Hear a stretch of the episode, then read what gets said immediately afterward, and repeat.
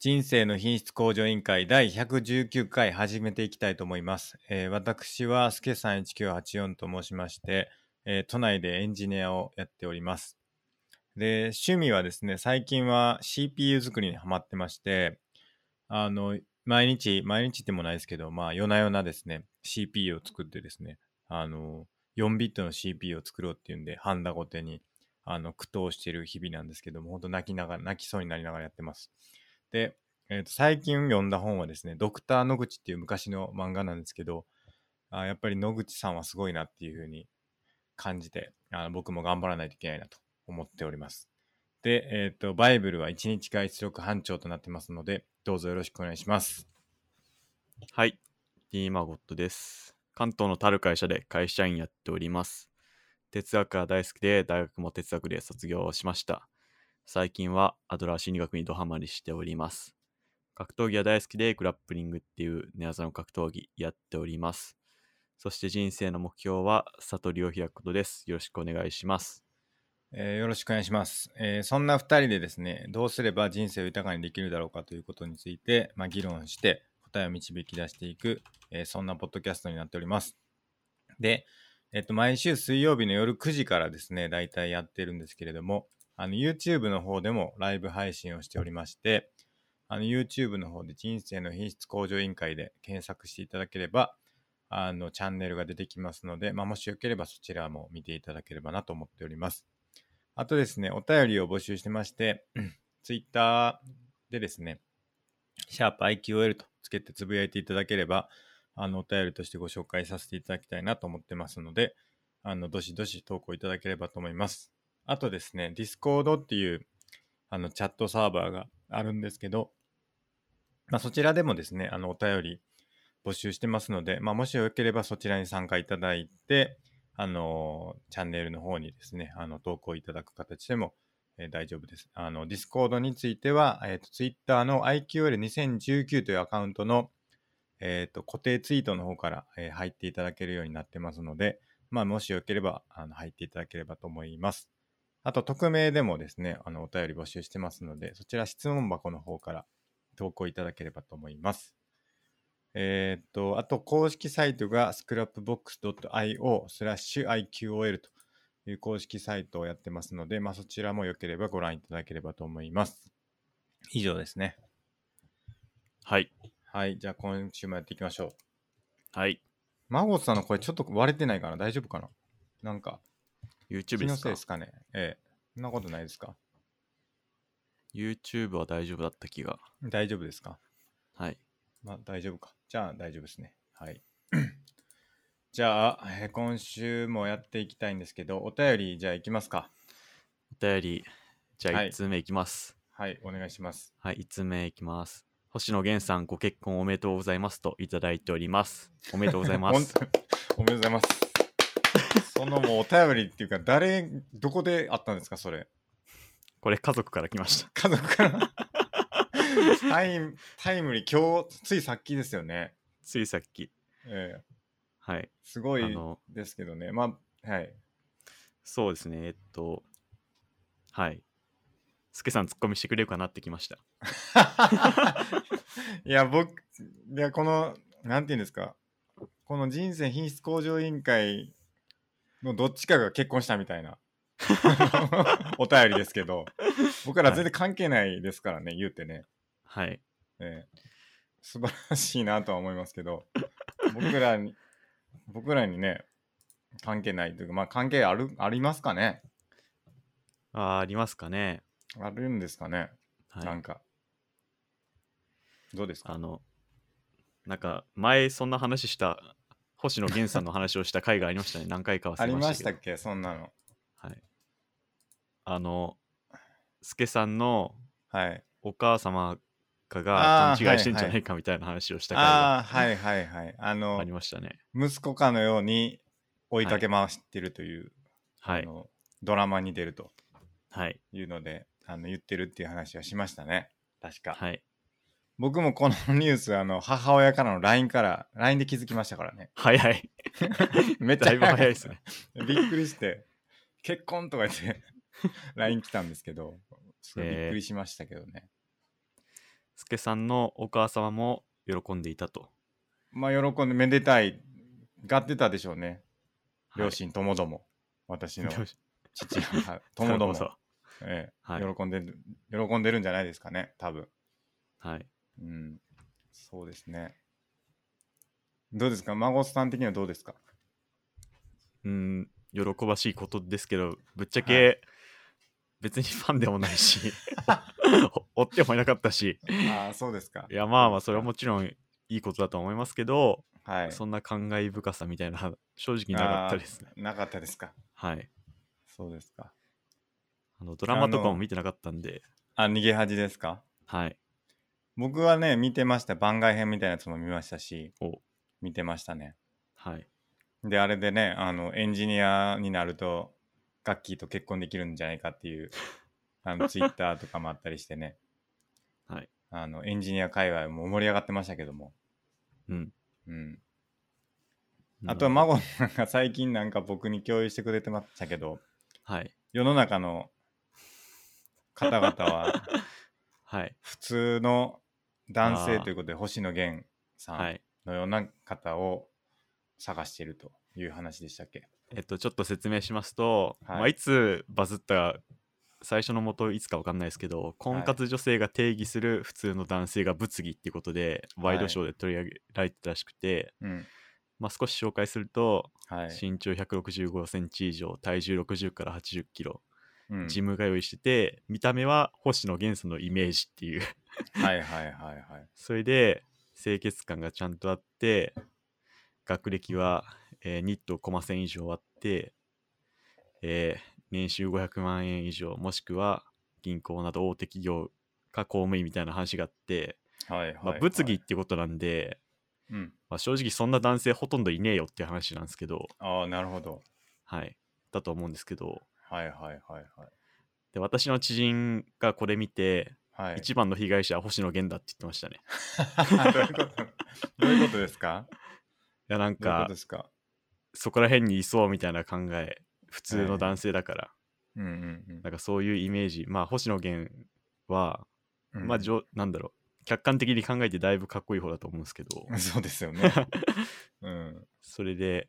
一番の被害者は星野源って言ってましたねいやー被害者の感じしないですけどねはいうんなんていうんか普通が高すぎるっていうのはうんまあなんかこう、はい自覚はあるんじゃないですかそうですね、うんまあ、ちなみにその今言ったはい普通の男性の定義はほとんどスケさんが当てはまってるっ ていう、あーどうはいまあどうでしょうかねまあわかんないですけど客観的にそうっすはねちょっとわかんないですけども、まあ唯一言ったジム通いしてないくらいじゃないですか、あージム通いはしてないですね、はい、その他は当てはまってんじゃないかっていうねあーどうでしょうか、どうでしょうかちょっとわからん客観的にはわかんはないい、ですけども、うん、うんなんではいスケさんは普通の男性 だとありがたい光栄光栄なことですね、はい本当にそうですね、今の時代普通になるのも難しいですからねどんなはい場面ででもですけどそうですね普通に、うん普通に生きるのが大変だみたいなよく話ありますもんねうん普通って何なんでしょうね、うん普通が一番と言いますが普普通通ととは一体何何なのかなんですかいやーわかりませんねそれこそその人の常識とかうん育ってきた環境とか、うんまあ、それこそ希望とかが入り混じってる気がしますねはいはいはいはい普通がみんなねイメージ違いますからね多分ね普通のはいそうで概す念もねね,、はい孫さんの普通って何ですか例えばじゃあ普通の何ですか 普通の何でしょうかじゃ普通のあはい何の普通ですかねいや何の普通ですかねそうですねじゃあうん普通の友達例えば 普通の友達 普通の友達としたら、普通の友達うんちゃんまあ働いてて働いてて働いてて犯罪歴がなくて犯罪歴なくてはい、そんくらいですかね それが普通の友達ですか、はいはい。ああなるほどまあ、それこそ僕の経験の中で作られたもんだと思うんですけど。うんうんうんはい。普通の友達って難しいですねはい。ままあでも犯罪歴普通じゃないがか普通じゃないからこそ楽しいっていう面もあるでしょうね。まあそうですよね発想の転換的に。はいはいはいはい。えじゃあ孫さんの友達みんな普通ですかちなみにそうですね。多分今のは僕のうん友達全員の共通項を述べたんだと思います。なるほど犯まあ罪歴働いがてなないい人は、まあほぼいないか。はい、そうですね。はい。うん、なるほど。犯罪歴、本当ないんですかね。いや、知らないだけであるかもしれないですね、ですよね実は。い、はいや、だから実は、孫さん別に見てないんじゃないかなっていう思いますけど。はい、犯罪歴、じゃあある日、こう、孫さんの普通の友達に犯罪歴発覚したら、はい。まあ、単単にその人は普通じゃない友達になるだけですかね。そうなっちゃうかもしれないですうね。ん。別に友達でなくなることはないですもんね。でもなな、大丈夫です、それは。は い。ですもんね。はい。普通が素敵ということで、YouTube でコメントいただいております。 はい。うん。まあ、普通じゃなくても難しい素敵。だから普通である必要ないですね。そうです。ええ、まあ、もちろん犯犯罪は起こさないに越したことはないと思いますけど、そうですね。まあ、普通じゃなくてもいい。なんか、世間的な常識とかに変に縛らなくてもいいとは思います。確かはい。に。うん。なるほど。はいまあ、めで、 めでたいということですね。はい。言えることは、一つ言えることは、めでたいということですね。はい。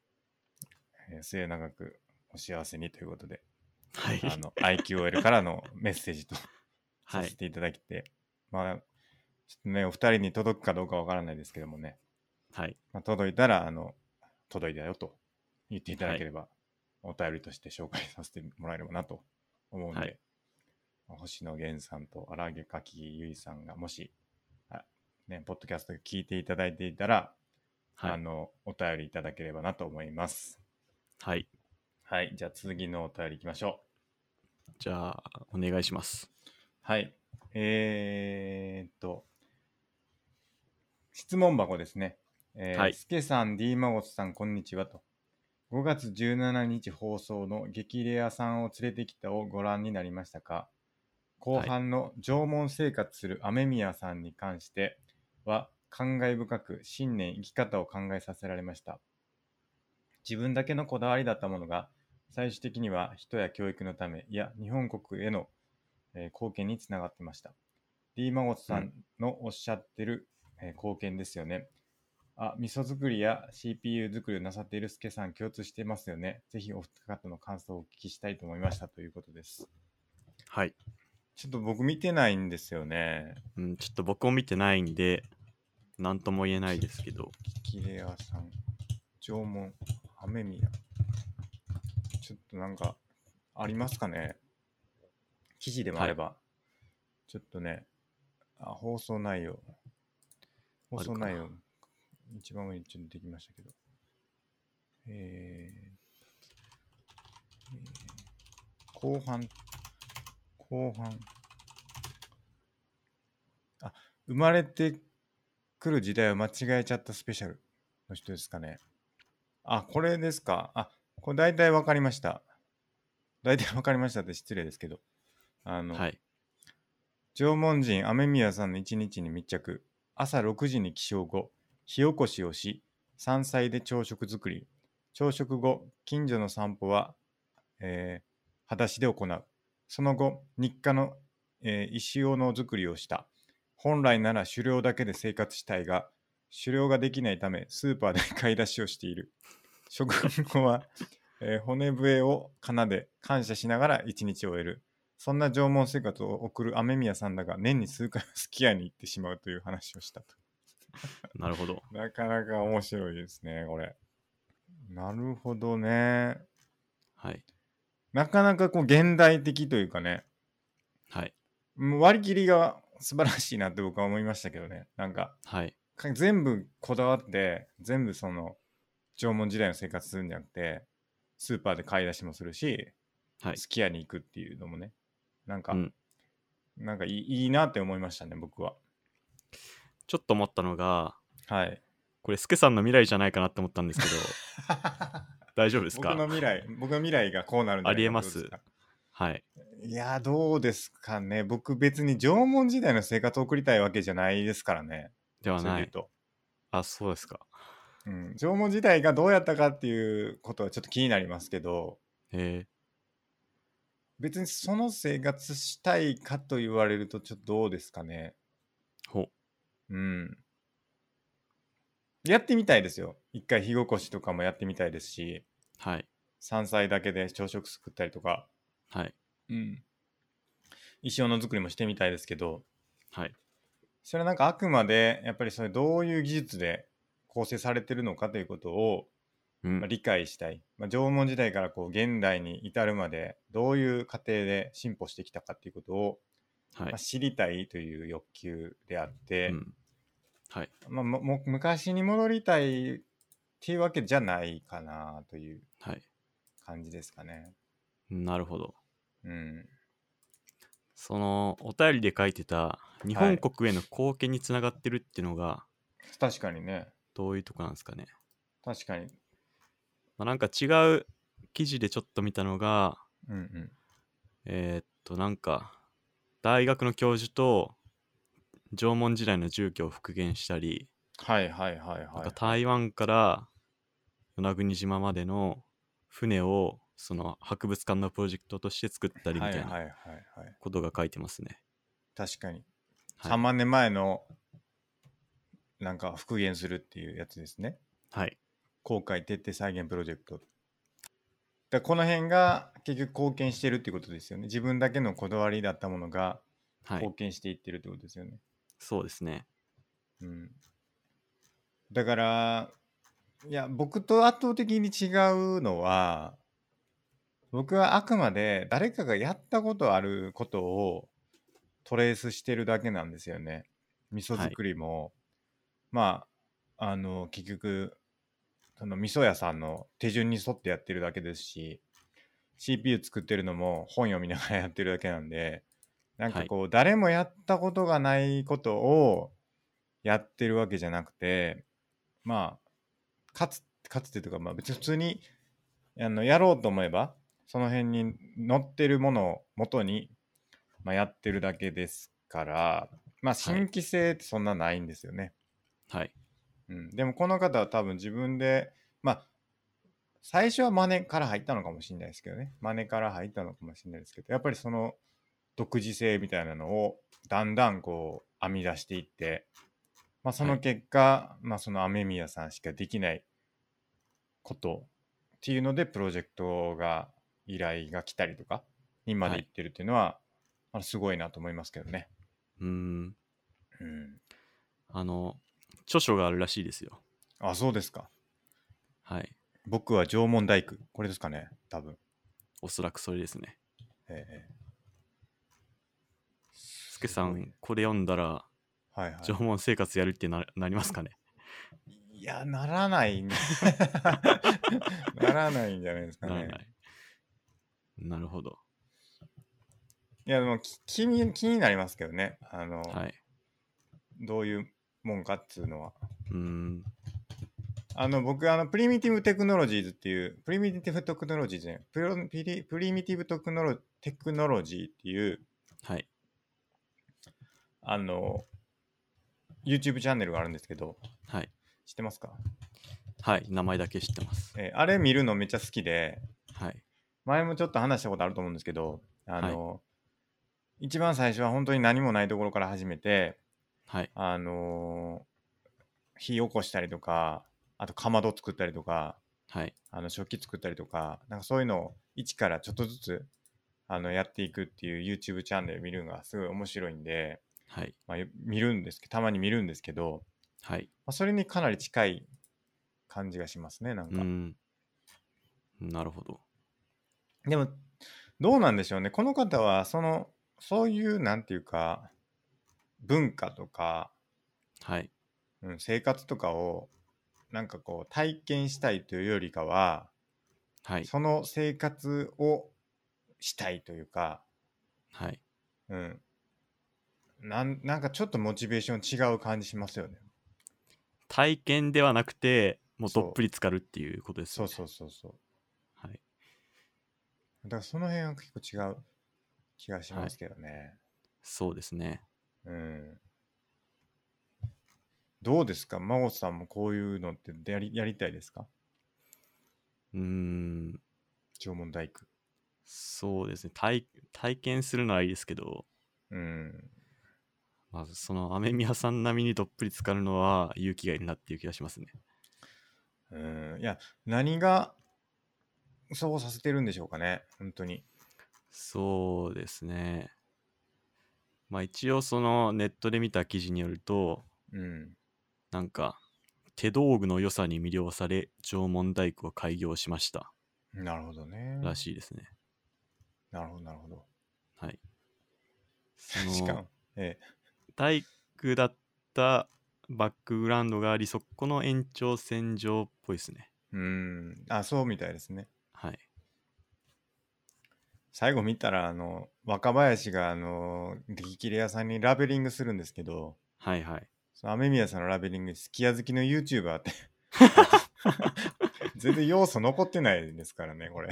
はい。あの、縄文要素ゼロですけど、大丈夫ですかっていう感じしますけど。好きや。うん。まあ白米はもう 弥生時代ですからね。これ YouTube やってはるんですかね ?YouTuber ってことは。あ だとするとーかなり近い気がしますけどね。ちょっと軽く調べてみますか。うん。あの、プリミティブテクノロジーの人にかなりは近いい。気が。うんあ、でも激レアさん。ん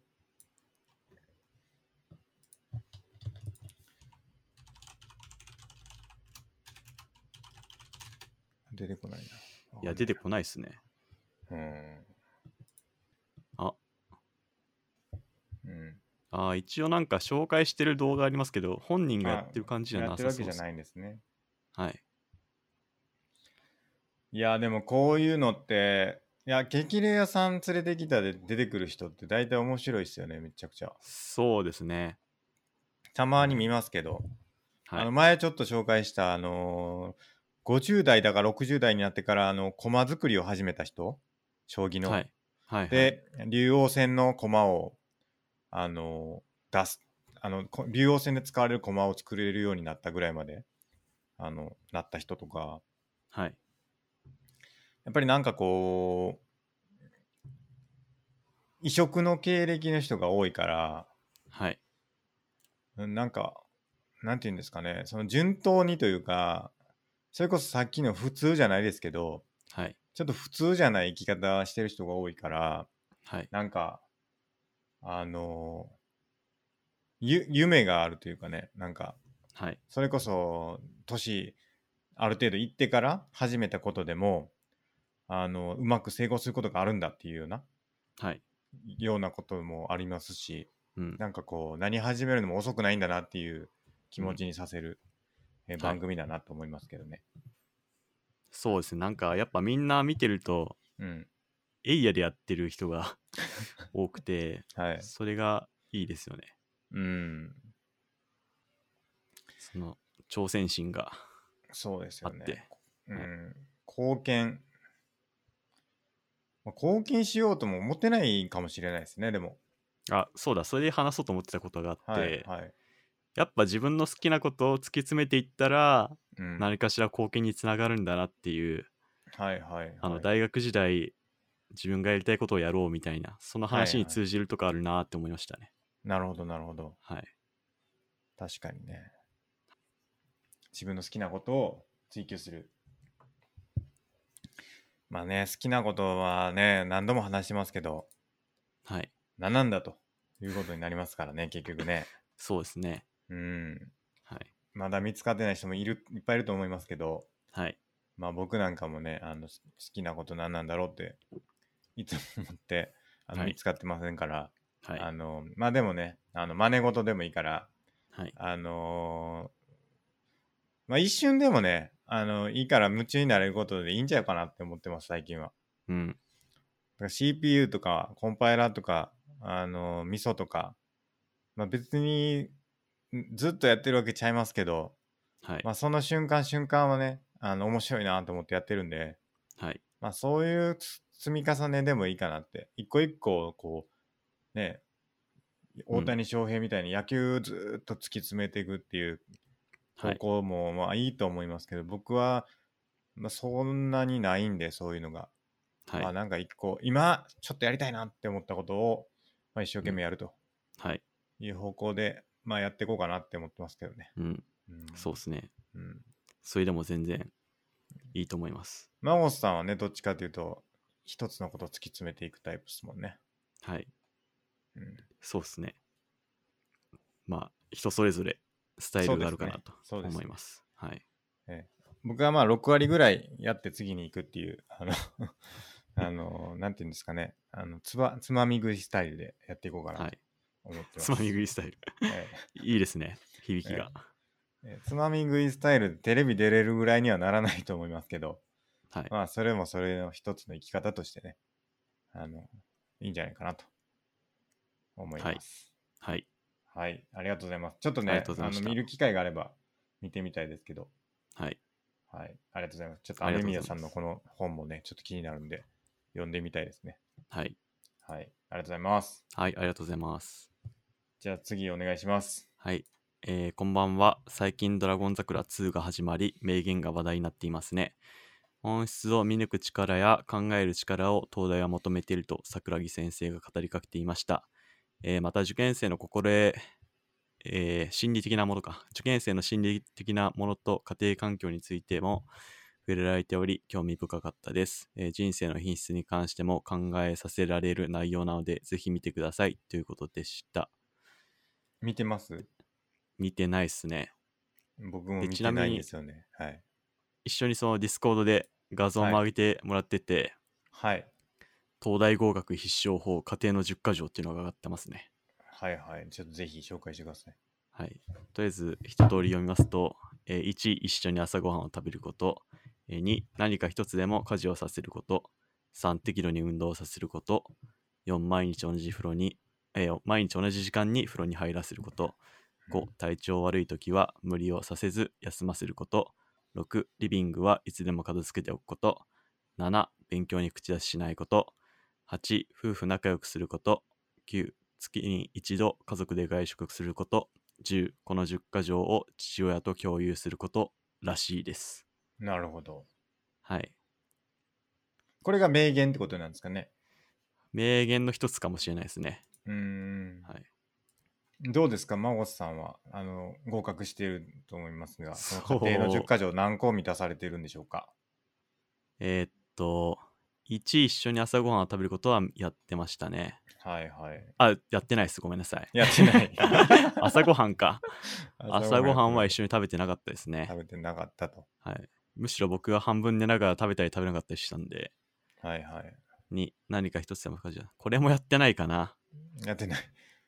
はい3適度に運動一応授業で柔道とかあったんで、はい、はい。一応やってたかなうんうん4毎日同じ時間に風呂うん大体同じ時間だった気がしますねうん。うんうんうん。で5体調悪い時は無理をさせずそこまで体調悪くなることなかったんで大丈夫だったかなうん、 6リビングはいつでも片付けておくこれもまあまあ家は綺麗な方だったと思いますうんなら勉強に口出ししないことを細かくは言ってこなかったと思いますねうんうんうん。でも勉強しないのとかはあったと思います まあ、あるやつですね。はい8夫婦仲良くすることうーんあんま仲良くなかったと思います それ言っていいんかなっていうのがありますけども。まあ表面的に喧嘩しるいやだけでねはいはいはい。まあわかんないですけどそんな仲いいとてもとても仲いいっていう感じではなかったのが事実ですねはいはい。はい。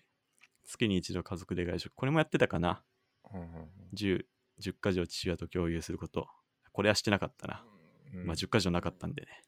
まあ、4個ぐらいですか4個くらいですか。 ?2 番じゃないか。3番とえー4三番、 4 5、番、 5、 6番、 6。 7あ番。と9か9番。あ、まあ結構、はい。結半分構く満らたいでしすねてますね。半分ぐらい。はいはい。ちなみに、スケキはどうでした朝ごはんは食べてたと思います。はい。家事はなんかやってたかねやってなかったかもしれないですね。はい。運動はやってないですね。お風呂は大体同じだった気がします。はい無理はしなかったですね、多分。体調悪い時はもう休んでました。はい。リビングは片付いてたと思います。はい。僕も勉強のやり方とかは特になかったですかね。まあ、勉強しなさいとかはあったと思いますが、はい。まあ、夫婦仲良かったと思います。はい。外食そんなしなかったですかね、多分。えうん。ー、なるほど。四半期に1回ぐらいですかね、多分。はいはいそれぐらいだったと思います。はい。まあ、10か条はなかったんで、共有してないですね。はい。うん、な感じ。まあ、半分ぐらいですかね、多う分。ん。うん。ほどなんでこれなんでしょうね。うん。なんかよく聞くのは、はい。子供にリ生活のリズムをつけさせるのはいいっていう話はよく聞きあまあ、すね。なるほど、なるほど。はい。リズでムもそれね。なるほど。はい。リズムありましそれた。はい。リズム、まあ、なんだかんだあったかもしれないですね。うんうんうんうん。はい。まあ、孫さんの場合、現役ですもんね。はい。だから、まあ、高校行ってるっていうのがありますよね、普通にね。そうですね。リズムとしては。はい。うんうん、僕は浪人してた時なんかはすごいリズムリズムあったと思いますね毎日はい。ほぼ同じ時間に出社してはい。出社っていうか出出勤出勤じゃなく出て勤、出出なんて言うんですか出校え登校か登校。予備校に通学登校してたんで通学して、はい。ええで夜帰ってきて寝てっていう生活でしたけどはい。朝行って夜帰ってきて寝るだけの生活を予備校のあのじゅ浪人の時はもうリズムよくやってましたね毎日ほう。なるほど。確かにルーチン作るの大事だと思いますね。はい。うん、僕も大体ルーチン決めてたんで、特はにい浪人の時は、はい。朝一数学の問題、数学を2時間、2時間、2時間半、2時間、ん ?1 時間半忘れましたけど、受験と同じ時間でえー2時の勉強やってとか、は疲い。れてきた英語で、なんか、英語やるとか、なんか結構いろいろもうルーチン化してやってましたね、勉強。なるほど。うんあと、は、はい、なんか僕が母親に言われて記憶に残ってんのは、はい。あんたいつも寝てばっかりで勉強しなかったから受かったって聞いてもそんな感動しなかったみたいなこと言われ ましたね。 やっぱ寝るのは大事だってことですね。そうです。なるほど。はい。まあ、いつもよく帰ってきて即寝てたりしましたね。寝て、はい、はい。数時間寝て起きて、勉強したりしなかったりして、また寝るみたいなへえ。生活よくしてましたね、帰ってきてっていうのは高校から帰ってきてってことですかそうっすね。へえ。帰ってきてご飯食べて軽く寝てみたいへえ、なるほど。面白い。 な。は、はいい。まあそれがいいとは絶対言いませんけど、はい、はい。まあそういう日も僕はよくありましたね。はい、はい、はい。え、塾とか行ってたんですか塾は行ってなかったです。へ行ってえ。なかったんですけど、なんか基本的に高校が面倒を見てくれるスタイルで、ああ、なるほど、なるほど。まあ関西スタイルなんですけど、うんうん。ちなみに軽く説明すると、関西関西スタイルが灘とかで、はい、はい、はい。それが学校が面倒を見てくれるんですよね。はい、はい、はい、はい。で、関東スタイルが改正とかで、はい、はい。学校は合ってないようなものな感じだけど、予備校はい行って頑張るみたいな。はい、はい、はい。で、僕の高校は、そのまさに灘とかを手本にして作ったあのへえ。学校なんで、関西スタイルでしたね。なるほど。はい。えちなみにその目指す高校ってあ大学ってみんな違うと思うんですけどはい。結構似てるからい成立するんですかそういうのってうーん、結構目指す大学でやること変わってましたね。ああじゃあクラス分けみたいなことがそこでベースになるってことですか進路によってそうですね。まず理へ系、え文系で分かれて、ああはいはいはさらに、あの、例えば、何々大学ならこの教科必要だからってことで授業やったりとか、いあじゃあもうクラス分けからその志望校ではい。変わるんですかクラスはえーまあ林あ文系理系だけかなでもさらに授業内容が変わってきますねへえ、それはなんか選択科目みたいな感じになるんですかうーんとそうですねなんか授業が追加されるっていうイメージですかねうーんまあうん特に分かりやすいのがうん東大ならうんうん。地理歴史から2教科必要なんではいはい。地理オア日本史オア世界史から2つ選ぶ必要があって、うんうんうんまあこれが東大文系で一番特殊なとこでだからもう一個やんなきゃってことで追加の授業みたいなはいはいはい。ことをやってましたね、あ、じゃあその辺は結構アレンジできるようになってるってことですか個人個人が。そうですねはいへーそこでまあ面学白い校もちゃんとサポートしてくれるっていう感じでしたなるほどなるほど。はいそれこそ私立とかでも科目減ったりとかする場合あるじゃないですか。はいその時は授業も減るってことですかああそれはちゃんと受けろみたいな基本的にああ、まあ単位がありますもんね。私文私立文系は認めない感じうでしたね、ーん、なる まあほどこ、れすごい面白い話ではいはいなぜか、私文専専門っていうか私文目指しててはい科目減らしてる人って受かんないんですよ。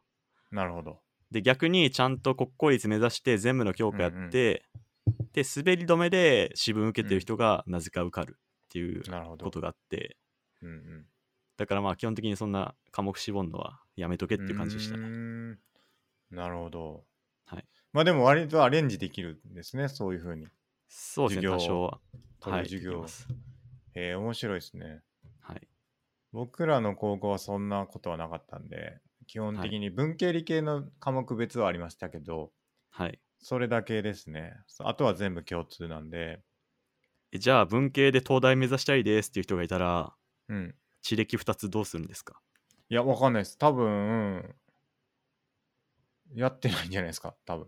高校は面倒見ないんで、あんまり。 マジっすかそういうことは。はい、はい。えーじじゃゃああ多分予普通備に予備校とか行く必要僕も行ってましたけどは行いく必要はあったと思いますね、多分理系なら結構理科3つ選ぶ必要があるみたいなのもあったりしたんで今どうかなああなるほはいど、当時あったんでうんうんなんかそうなると予備校行く必要があるって大変ですねうん、いや物理と科学とあと一個なんやろ生物あ生物かはいはいはいそうかそうかあれ全部必要なんでしたっけ理研ってうーんちょっとまあ当時の話ですけど確か東大かそれか全国の国公立医学部は3つ必要要っていうのがあった気がしますねなるほどなるほどはいえー、面白いなそんな風になってんだ、そうでそすれでね言うとそうですね多分大半の高校ってそんなにアレンジできないんじゃないかと思いますねへえ結構その志望校も幅広いですし、はいうん、なんか特定の大学でこうなんか過半数占めるみたいなこととかもまずないですしはいまあそれぞれ23人とかになってくるじゃないですか結局大学ってめちゃくちゃたくさんあるから、この人はここに行こうとかっていうのをやっていくともう数人一学年も数人ずつぐらいしか集まらないから多分成立しないんじゃないかなっていうはい気がしますけどね。うんそれこそ多分改正とか灘とかであれば半分以上もっとかなわかんないですけど東大行くとかそういう世界観だからそれに合わせはてこう、カリキュラム組えるとかもあるんですかね。うんうんどうなんですかね。まあでも、一番問題になるのって、教科が増えることだと思うんで、ああなるほど。まあそこさえまあカバーできてたらギリ大丈夫かなっていう気は。うんしますねなるほど。でもはい結構問題のレベルが違うから、あー結構難しい気しますけどねなんか。あ、そうだそうだ。はいはい、あとなんか、添削って言って、まあその、志望校の大学の問題とかをはい、先生が出してくれて、それを自分で解いて出したらうんう、んなんかああなるほど。点数つけてくれるっていうか、チェックしてくくれるっていうことをよくやってくれてましたね。はいはいはい、はいはい、結構手厚いサポートでした、そこら辺は。なるほどなるほど。はい。えー面白いですね。まあ、予備校とかになると、志望校で絞っても、ある程度クラス作れるぐらい、人数のえーボリューム作れるから、はい。まあ本当大学単位ぐらいで、クラス分けされてましたけどね、はい、はい。予備校は。あの、浪人時代の予備校ですけど。うーん。うん、だからもう本当にその大学に沿ったあの勉強はをいするっていうカリキュなラるほムどになってるからすごいやりやすかった、やりやすかったですね、僕とかはもうそれだけでいけたんです、なんかまあ予備校なんで他に予備校行くって変な変な話なんで予備校はもうほんその予備校だけでやれるぐらいに特化できてたかなっていう思いますね、うん。うん、あと僕の高校、講習っていうのをよくやってくれてましたね。講習授業が終わった後に、なんかそれこそ大学、特定の大学向けみたいな、東大向けとか医学部向けみたいな授業をやってくれてたりとかしましたね。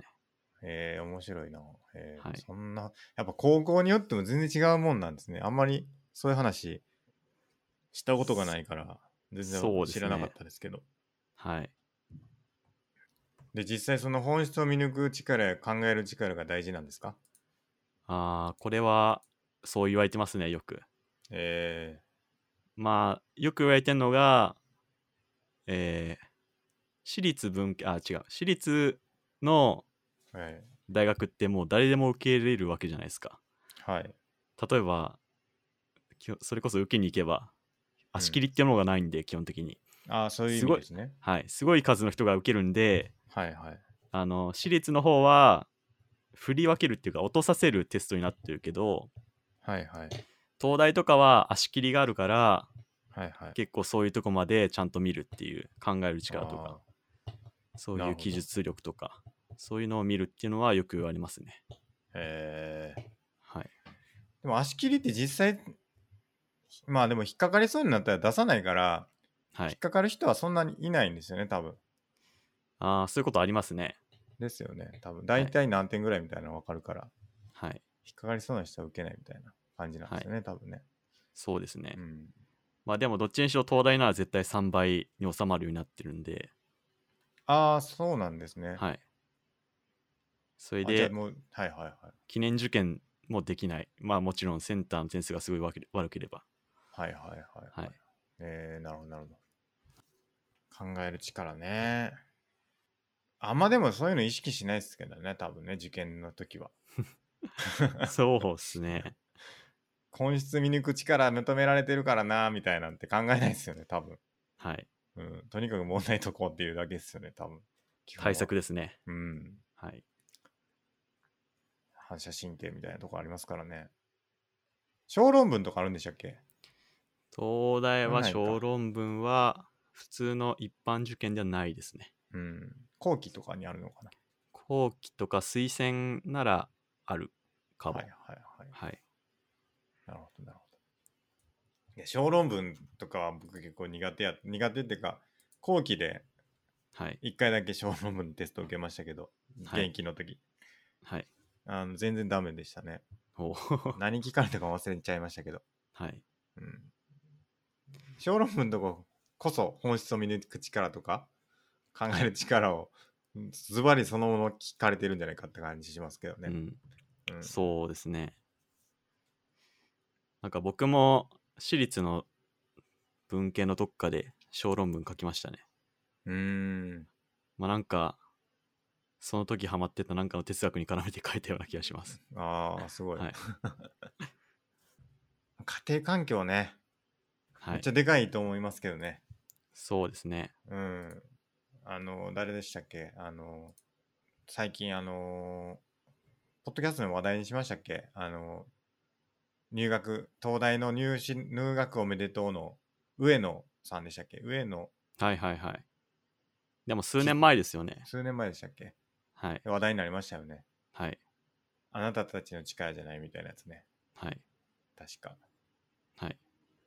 いや、ほんとそうだと思いますけどね、実際ね、うんなんか、家庭環境でかなり影響を受けて、うん、 2、3年前かな。確か。確かそうですね。はいまあ、あらゆることがそうですよね。うんディスタンクション。はい。その、なんだろう。平等とは何かみたいな。うーん。社会階級の再生産とは何かみたいな。うーん。はい。いや、ほんとそうだと思いますけど。はい。そういうのがわかわかるというか、そういうドラゴン桜2ですか、はい。うん、ちょっと見てみたいですね。うん。何でやってるんですかねテレビかなテレビだけかなネットフリックスとかでやってるかな、どうなんですかねちょっとわかんないですね。ネットフリックスでやってたら見たいけど。はい。まだやってなさそうやな。そのうちあるかもしれないですね。はい。うん。ちょっと見てみたいと思います。はい。ありがとうございます。ありがとうございました。じゃあメインテーマいきましょうか。今日の。えー、どれいきますか上ら。上行きましょう、一番上。 上いきますか一番上。えー、これちょっと気になります。えっ、と、マゴット、自己紹介を加藤泰造さん風にしたい。やってくださいよ。 まあどういうことですちょか、これは。ちょっと説明しますと、はい。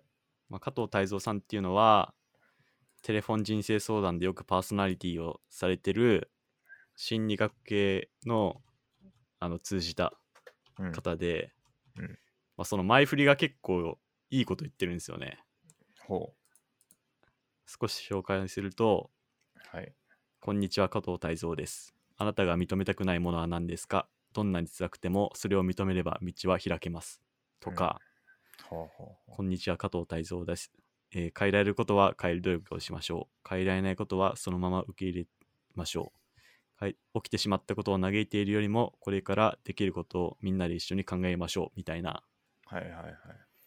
ちょっとふた深いことを一言話すみたいな。え、一言だけ言うってことですか それが毎回前振りとしてローテーションで流れてるらしいですよ。なるほど、面白いですね。ちょっとじゃあやってみましょう。真帆さん、今一回、一回やってみましょう。今、いなんかいいのあるかななんか自分のオリジナルの欲しいっすよね。いや、欲しいですね。どんなのがいいかなそうだな。ちょっとすぐ考えるのは難しいな、これ。あるんじゃななんかいです今、我々の自己紹介って本当自己紹介か。だと思うん確かにでね、そうですね。なんかこ ういう、こういなんうか気が利いた一言。なんかでも急に来たらちょっと積極臭いなって思わないです か、ね、大丈夫ですかまあ人生相談だから つ通用するかもしれないけど、うん我々のとこで飛んできたどらう、したどうしたってなりませんかね大丈夫かなはい。その可能性はありますね。うん。はい。まあちょっと考えておきます。はい、ちょっとはい、聞きたいですね。来週すごい全然違うのぶっ込んでくるかもしれないですね。全然いいですよ。こんこんににちちは、は、ママゴゴッットですみたいな。トですうんいいですね。ちょっと説教、説教する感じで。いきますか。はい。まあできればこうなんか、優しいやつがいいですけ どね。説教感が強いやつよりは。じゃあちょっと次いいですか、僕のやつで。次どうぞ。あのーこの前ね、なんかツイッターで話題になったんですけど、はい。エンジニアの人で、あのはい見ました。エンジニアで、あの、あの、自分を卑下するのは良くないっていう、はい。あの、のが出たんで、出たっていうか、その、じエンジニアアカウントで自分を卑下するのやめようっていう記事を書いた人がいて、はいそ。れがね、なかなかいいなと思って、それを紹介したいんですけど、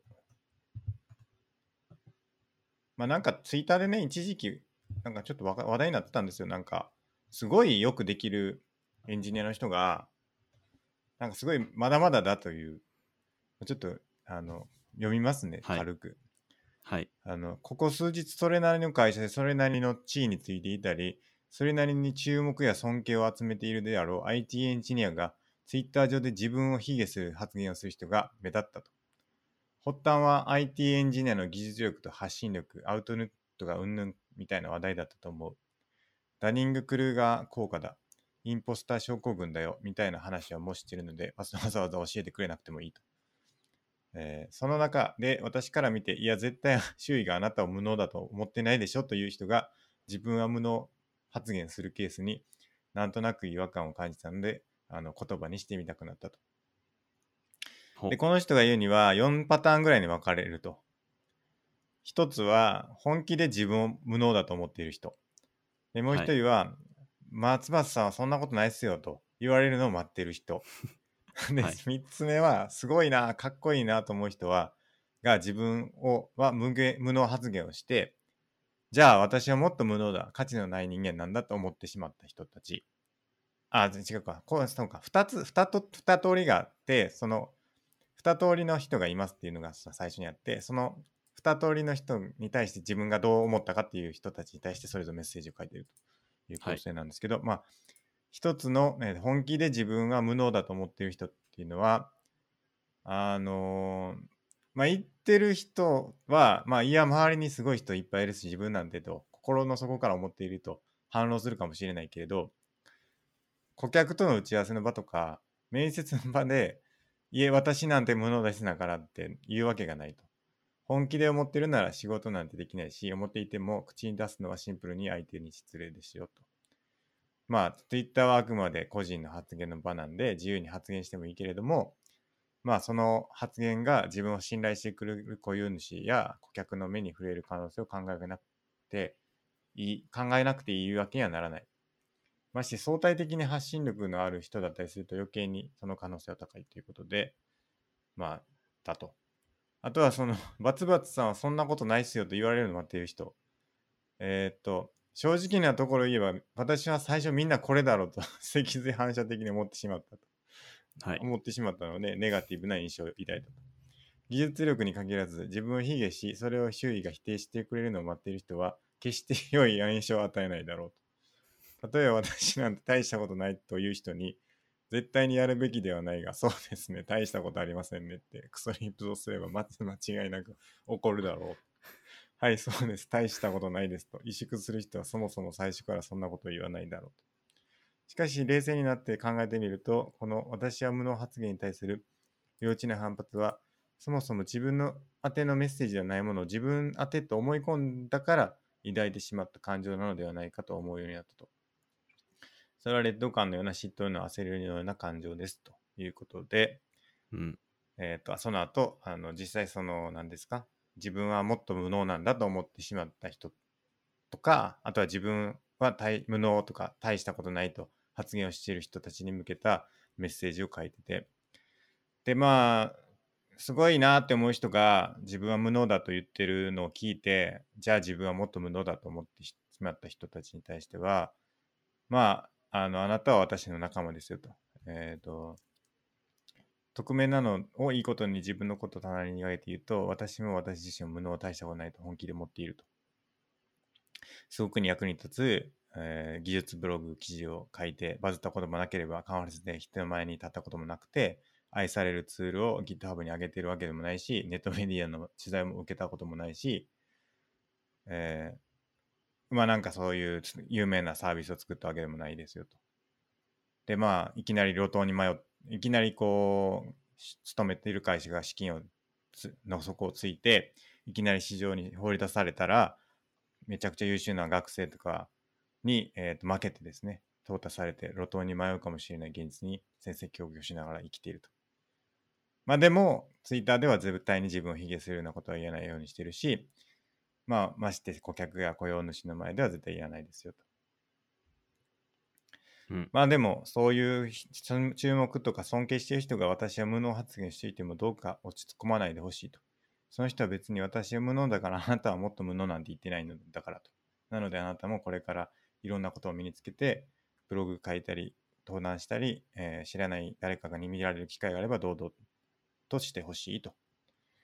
で自分は無能大したことない発言をしている人たちに対しては、あのー卑下するのはやめろとは言わないけれども、えっ、と、周囲はすごい人ばかり、私は無能なんて言う前に、あなたに憧れてるかもしれない人、あなたを信頼してるかもしれない人が、それを目にする可能性をどうか一瞬でも思い出してほしいということ、ちょっと長くなりましたけど、そういうようなことを、えーと記事に書いてまして、うん。ちょっと僕もね、ついついあの無能だと言いがちなので、ちょっと反省した次第でございますけれども、はい。えー、どうどうでしょうかこれ、どうも、どう思われますか、孫さん。なんか前も似たような話してなかったでしたっけしましたっけあの、 ナルシストだか、劣等感だああかー、の、はいはいはいはい。なんかそれで、あえて自分を卑下するみたいなことも言ってなかったはでいしたっけ、はいはいはいはいなんかそれと同じ話かなと一緒はい。前回のやつですか前回ですね、確か。前回の、えっ、と、自己承認欲求の話でしたっけはい。はい承認欲求か。そうだそうだ。承認欲求の違うパターンってやつですよね。はい。はいはい。なんかやっぱそういうのが似てるなーって思いましたね。うーん。まあ多分、はい、はい。ツイッターで発言してる時点で相当承認欲求があるんじゃないかなって思いましたね。まあまあ確かにね。はい。確かにね。わざわざ確かにツイッターでね。はい。うん。まあ、僕もあの、ポッドキャストで言ってるんで、あんまり人のこと言えないですけど、はい。まあ、これはね、なんか流れがあると思ってるんですよね。僕は言ってるのは。はい。はい。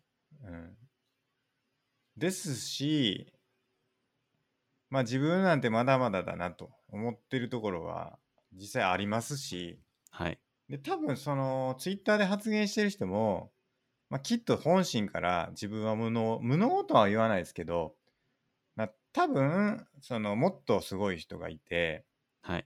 まあその人と比べたら自分はみたいな、まあそういう相対的な発言なんだろうとは思うんですよね。はい。全く何もできひんって、いやいやいや、それは言い過ぎでしょみたいな。 はい。それはね、ある、あるんですけどね、実際ね。多分。はい。うん。でも本当ピン、あのね、キリ、あのーピンですかキリですかピン、ピンの方ですかはい。うん。見たらね、もうすごい人いっぱいいますからね、本当に。うん。はうい。ん、もう、そりゃそんなん人と比べたら、まあ、全然自分なんてっていうのは、はい。まあわかりますけどね。うん。うん。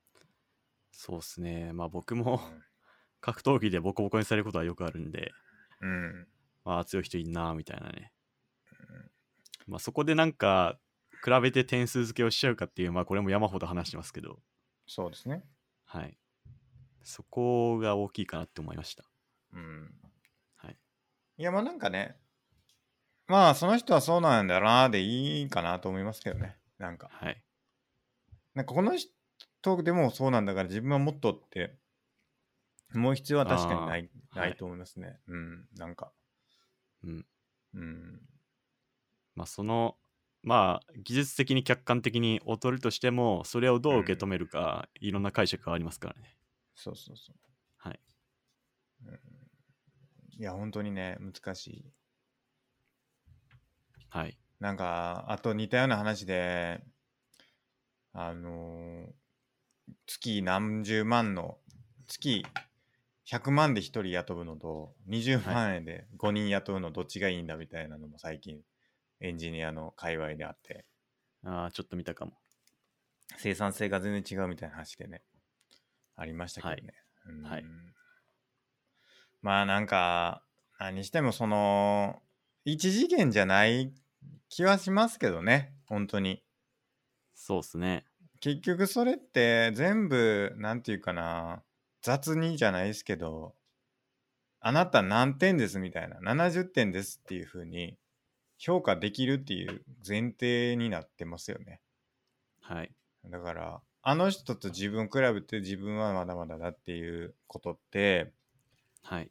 あの人が80点だとしたら自分は60点だからまだまだだみたいななんかそういはいう感じになっちゃうじゃないですか、はい。でも比べるところってなんか無限にありますからそんななんかうん。全部をそれ一次元にこう集約してこう80点60点みたいな、うんあの数字に置き換えられるようなもんじゃないですしはい。うんなんかそういうまあある意味傲慢さみたいなのがあるんですかねやっぱりうん。うんまあ何か一点でお劣ってたとしても、まあ、別のとこでなんかいいいとこはもちろんあると思うし、うんそこでなんかうん変にダメなんだって思うこと必要はないんじゃないかなと思いました。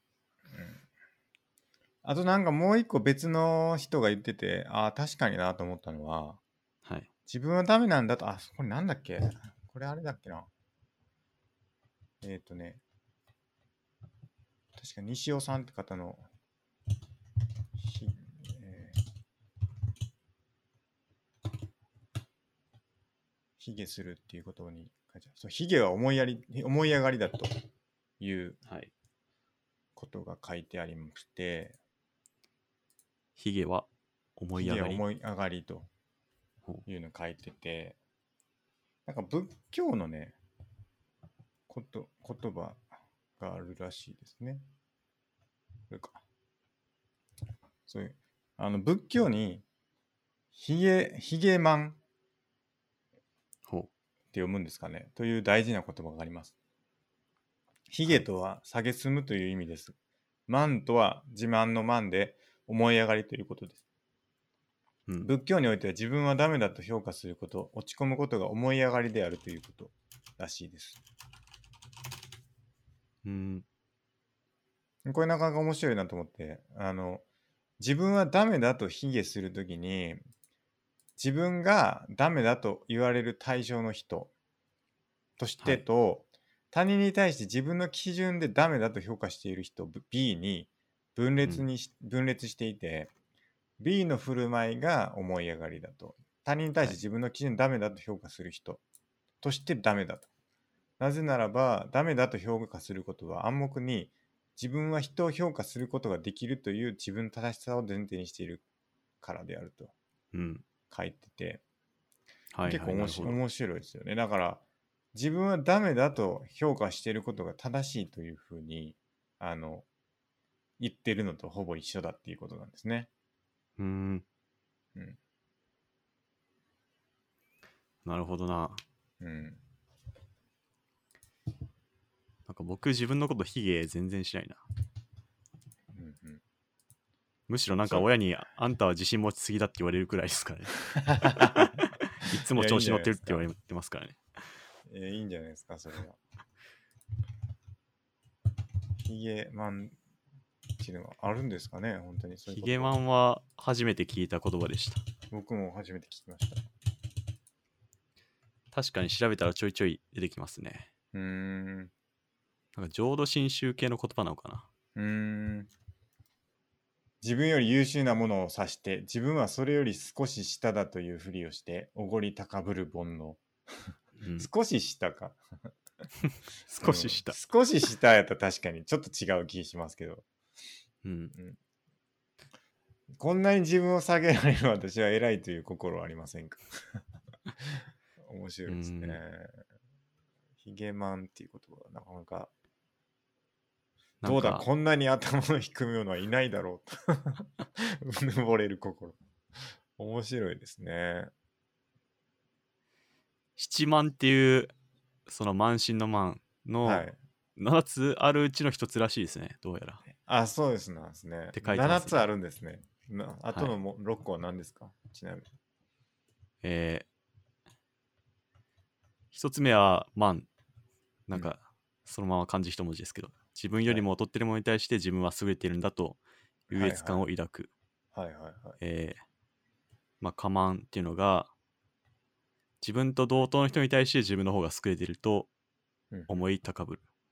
はいはい。えーあと、ま、満か満っていうんですかね、ほうえー他人が優れてるのに自分の方が優れてるとうぬぼれ、相手を見下すこと、うんうんうんうん。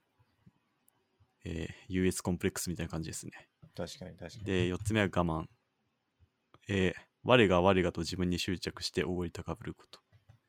5、増上満。悟ってもいないのに悟ったと思うこと。あ、これ 僕かも。やばいな。指摘されてたいやな、ーすでに。確かにな。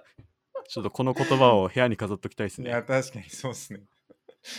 ど真ん中ま来たさな。か、まさかあ の、まさかのマゴスさんの指摘されてたとはな。鋭いな、もうすでに。鋭鋭いですね。すすでにあったんだ な。なるほどな。で、6が肥満、ヒゲマンのこと。んはいこはとだいな。肥満。はいはい。はい、はるかに優れている人と比べて自分は少ししか劣ってないと思うことって書いてますね、このページにはあ、。少ししかなんですね。はい、必ずしも卑下しすすること自体ではないんですね。まあちまょあっでもとまあでも。詳しく調べてないですけど、同じでしょうかね、 10を取ってるのに1しか劣ってないと思うことかはいもしはれいないはい。ですねっ。てことですよね。はい、ですよね。うんで、7つ目が邪魔っていうので、得がないのに得があるように見せることらしいですね。怖いですね。いつの言葉なんだろう。鋭いな。なかなか確かにね。はい。増殖は笑いましたね。 今だ悟りを得ていないのに自分は悟ったと。あー なるほどななるほどね。書いてますね、うん。私ほど悪いものはおりませんと。頭を下げている時に起きてくるうぬぼれ心ですと。はい。私がやりました、私が悪かったんですと、自らの非を詫びた後に同時に出てくる心が、どうだ、こんなに自分の非をひ認めることができる。謙虚なものは他にいないだろう。この辺が俺の人間的に立派なところだよな。と内心一人にんまりします。そして自らの非を認めようとしない人を見下げて、何お前祝ってるんだ。もっと俺みたいに謙虚になれよと。心中その人以上にふんぞり返っているのですと。それがヒゲマンですかって書いてますね。へえ。職場でトラブルが発生した。これ誰やったのと追及されてされたような際。どちらかというとあいつの過失だよな。いや、自分にも非がないというわけでもないかな。こんなシチュエーションがありますが、あなたならどうしますかうん。はい、すみません。私が失念しておりました。自分を棚に上げて、人の非を責める人が多い中、こう潔く自分の非を認めるのは勇気のいることです。なかなかできることではないです。しかし、このように謝罪するときに同時にこ出てくる心を見逃せない。こうしなてるおほど詫びできる自分は偉いなあなかなか誰にでもできることではないぞ。人に向かって、なんで俺みたいにお詫びしないんだどちらかというと、お前の責任大きいぞ。やばいっすね、これ。へえ。これ危険危険ですねでも確かに、あのうー、ん、うぬぼれですね、結局、多分。いやーそうですね謙虚さ自分の謙虚さもうぬぼれのもとになると、うん。うん、なるほど。だからそのダニング・クルーガーでねダニング・クルーガー効果ってありますけどはい。あの能力の低いものほど自分の能力を高く見積もるってやつですけど、はい。あれで確か能力が高いのに低く見積もる人っていうのも良くないっていう風になんか書かれてましたね。うん。だから適切にというかあの正しく評価できるところをやっぱ目指さないといけないんだなってことですよね。はい。謙虚すりゃ謙虚的謙虚になれば何でもいいんだっていうのでは良くないよとう。いうんことですね。なるほど。うん。なんか結局これ系ってなんかうん。評価しないのがいいんじゃないかなって思えてきますね。あ自分をですか。自分を特にこう比較的はいにはい評価するのがはいはい、はい。良くないみたいな。比較としてね。はい。確かに。確かに。多分さっきのあの、謝ってる俺偉いだろのやつも、お前より偉いだろみたいな、なんか、はいはいはい。他にはやれるやついないぞみたいな、そういうはいうはいぬぼれが、あの、問題として指摘されてんのかなって思いました。うん。いや、確かにね、はい。これなかなか、うん、初、初めてね、この概念知りましたけど、はい。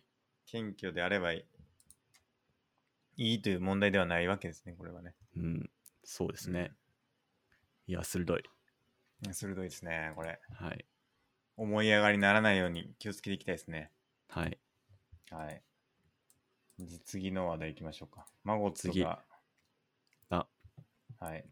エッセイえーっと、マゴットが原田宗則の17歳のエッセイを読んで、昔と真逆の印象を抱いたことっていうことで、はい。原田宗則さんっていう作家の方がいるんですけど、はい。その方、僕が中学生とか小学生も読んでたかな、の時とか、親に勧められてエッセイを読んでたんですけど、えすごい面白おかしくエッセイ書いてて、ー、はい。すごい楽しいなぁと思いながら昔は読んでたんですけど、はい。でなんかふと最近思ってあもう一度読んでみたいなって思ってその原田宗則さんのエッセイを読んだんですけどうん。なんか17歳の時のあのエピソードがたくさん載ってるエッセイでうん。多分昔はなんかまあ面白いなとか読んでたんですけど、まあ、基本的にその内容がうん。なんか不良エピソードが多くてうん。例えば、えータバコを吸った最初初めて吸った話とかはい。パチンコ屋に初めて行った話とかはい。家出した話とか、はいはいはい。えーなんかそういう話が多くて、うん。なんか昔はああー面白いなー程度だったと思うんですけど今改めて読んでみるとうん。多分当時の原田宗則さんは、うん。まあ、家庭にも学校にも健全な居場所がなくてうん。だいぶすごい悩んで苦しい思いをした結果、ここういう。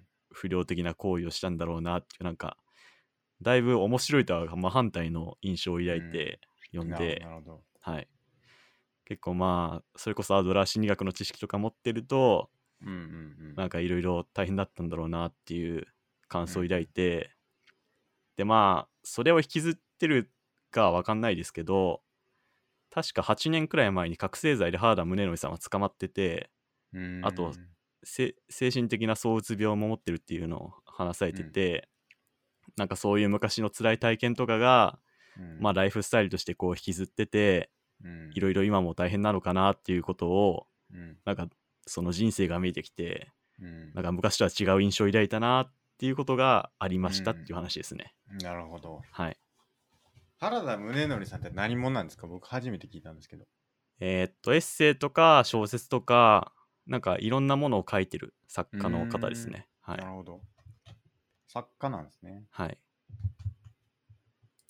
えーっと、岡山で育って、早稲田大学の文学部かな。卒業して、えー本を書いてた人、本を書いてる人。なるほど。まあ、結構昔楽しんだものを今やってみたら違う感想を抱くってことがたまにあるんじゃないかなみたいな。確かにね。いや、なんかその本とかはよく言いますよね。その若い頃に読んだ印象と、はいや。っぱりいろいろ経験してから読んだものの印象って全然変わるみたいなはい。とかって言いますよね。そうですね。僕あんまその経験ないんですけどね。あてか若い頃にっていうか、ちっちゃい頃に読んだ本ってあんまないんで、あ。はい。あの、星新一のショートショートとかばっかり読んでたから、はい。うん、なんか今も読んで成立するなんか、なんて言うんですかはい。あの、僕はだからちっちゃい頃はちっちゃい頃なりの本しか読んでないから、はい。なんて言うんですかその、今読んで、だから児童文学とかばっか読んでたから、はい。うん、なんか今読んでなんかどうっていう感じの本はあんま思いつかないんですよね。うん。うん。そうか。児童文学うん。桃とか、ああ。それこそこの前言った。それ、ももこそ今読み直したらすごい深いんじゃないですか。あ、僕定期的に読み直してますよ。あ、そうなんですね。すごいな、はそれ。結構面白いんで。えーでもなんか昔読んだ印象と変わるかっていうと別にそうでもないかなって感じですけど、はい。でも、ま、またちょっと読み直したらまた違うかもしれないですね。今、ああ。時ちょっと間ずつとか、うん、変わってんのかもしれないですね。うん、確かに。だから僕、あんまりね、本とかを、なんか裏側を読んだりとか、裏読みしたりとか、その人が置かれてる環境とか、テーマとか、はい。あんまり読まないんですよね。読まないというか考えないんですよね。はい。だから書いてあることを書いてある通りに受け取るところがあるんで。はい。なんかあんまりそうなんですよね。だから、今読むとこのテーマ深いなみたいな。うんあんま思わないっていうか。えうん、ー、なるほど。言われて初めて気づくみたいな感じですかね。はいへえ、みたいな。そあ、そういうことやったんみたいなことは多いかな。うーん。うんなんか同じ本読んでても、なんかいきなりピーンと、あ、こんな解釈がああるな、みたいな思うことってないですか、ないですね。例えば僕もソクラテスの無知の知の はい、別の解釈前話しましたけど、はい、ようやく10年以上経って気気づいいた解釈とかあるんで、なんかそういうのはないかなと思ったんですけど。やすごいですよ、逆に。ほ解釈してないかも、むし ろう。。してない。ええ、なるほど。文字を文字の通り受け取ってるところがありますかね。はいはい。うん自分の解釈加えるってあんましないんですよね。なんか本読んでて。あー苦手。というのもあるのかもしれないですけど。はいはい。